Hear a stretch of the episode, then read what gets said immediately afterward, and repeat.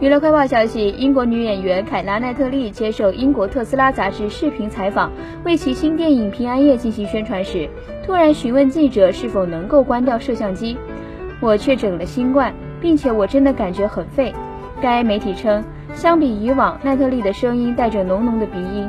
奈特利介绍，他们一家四口都确诊了，尽管她已经接种了两剂新冠疫苗，但全家只有她感觉最不好。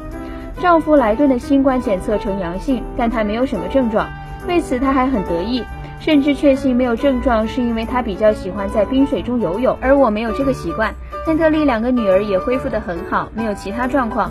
目前一家四口在家隔离。